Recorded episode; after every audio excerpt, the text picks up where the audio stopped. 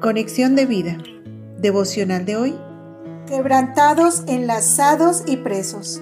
Dispongamos nuestro corazón para la oración inicial. Padre, Señor y Dios nuestro, por tu infinito amor has tendido sobre quienes creemos en Cristo Jesús esos lazos de amor de tu palabra revelada que poco a poco nos va llevando espiritualmente a caer de espaldas y ser quebrantados, enlazados y presos. Porque tu palabra es la verdad que nos hace libres del mundo, del pecado y de la muerte. Y al conocer a través de ella tu magnificencia, tu poder, tu amor y tu misericordia, ciertamente sentimos que caemos de espaldas y somos quebrantados, enlazados y presos. Gracias Señor por este privilegio. Amén. Ahora leamos la palabra de Dios. Isaías capítulo 28 versículo 13. La palabra pues de Jehová les será mandamiento tras mandamiento, mandato sobre mandato, renglón tras renglón, línea sobre línea, un poquito allí, otro poquito allá, hasta que vayan y caigan de espaldas y sean quebrantados, enlazados y presos. La reflexión de hoy nos dice, la palabra de Dios tiene una estructura en la Biblia conducente a cumplir el propósito espiritual para el cual el Señor nos la ha dado. Mandamiento tras mandamiento, al igual que renglón tras renglón, no indica que los mandamientos y los renglones van uno a continuación de otro, pero tienen un mismo valor espiritual.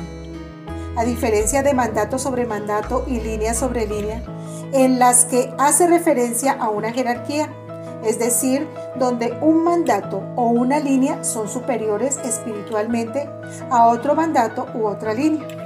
Esto se hace evidente en la práctica cuando escudriñamos la palabra o para realizar un estudio bíblico o preparar una prédica, al igual que en la medida de nuestro crecimiento espiritual.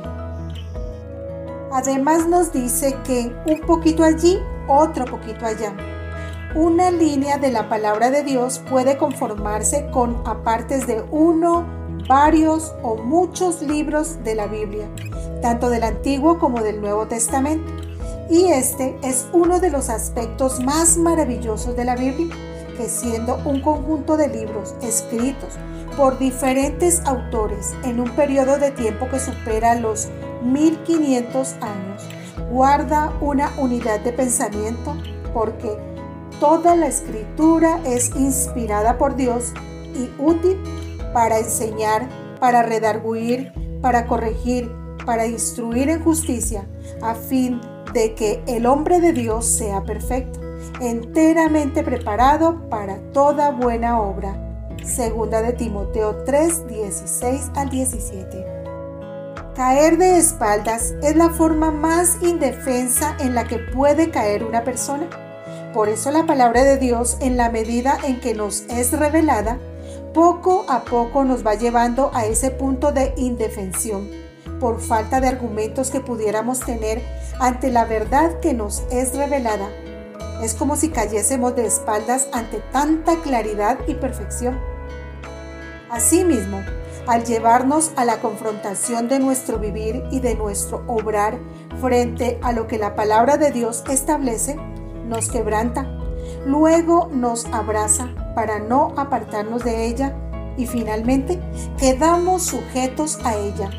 Por eso nos pregunta, ¿no es mi palabra como fuego, dice Jehová, y como martillo que quebranta la piedra? Jeremías 23, 29.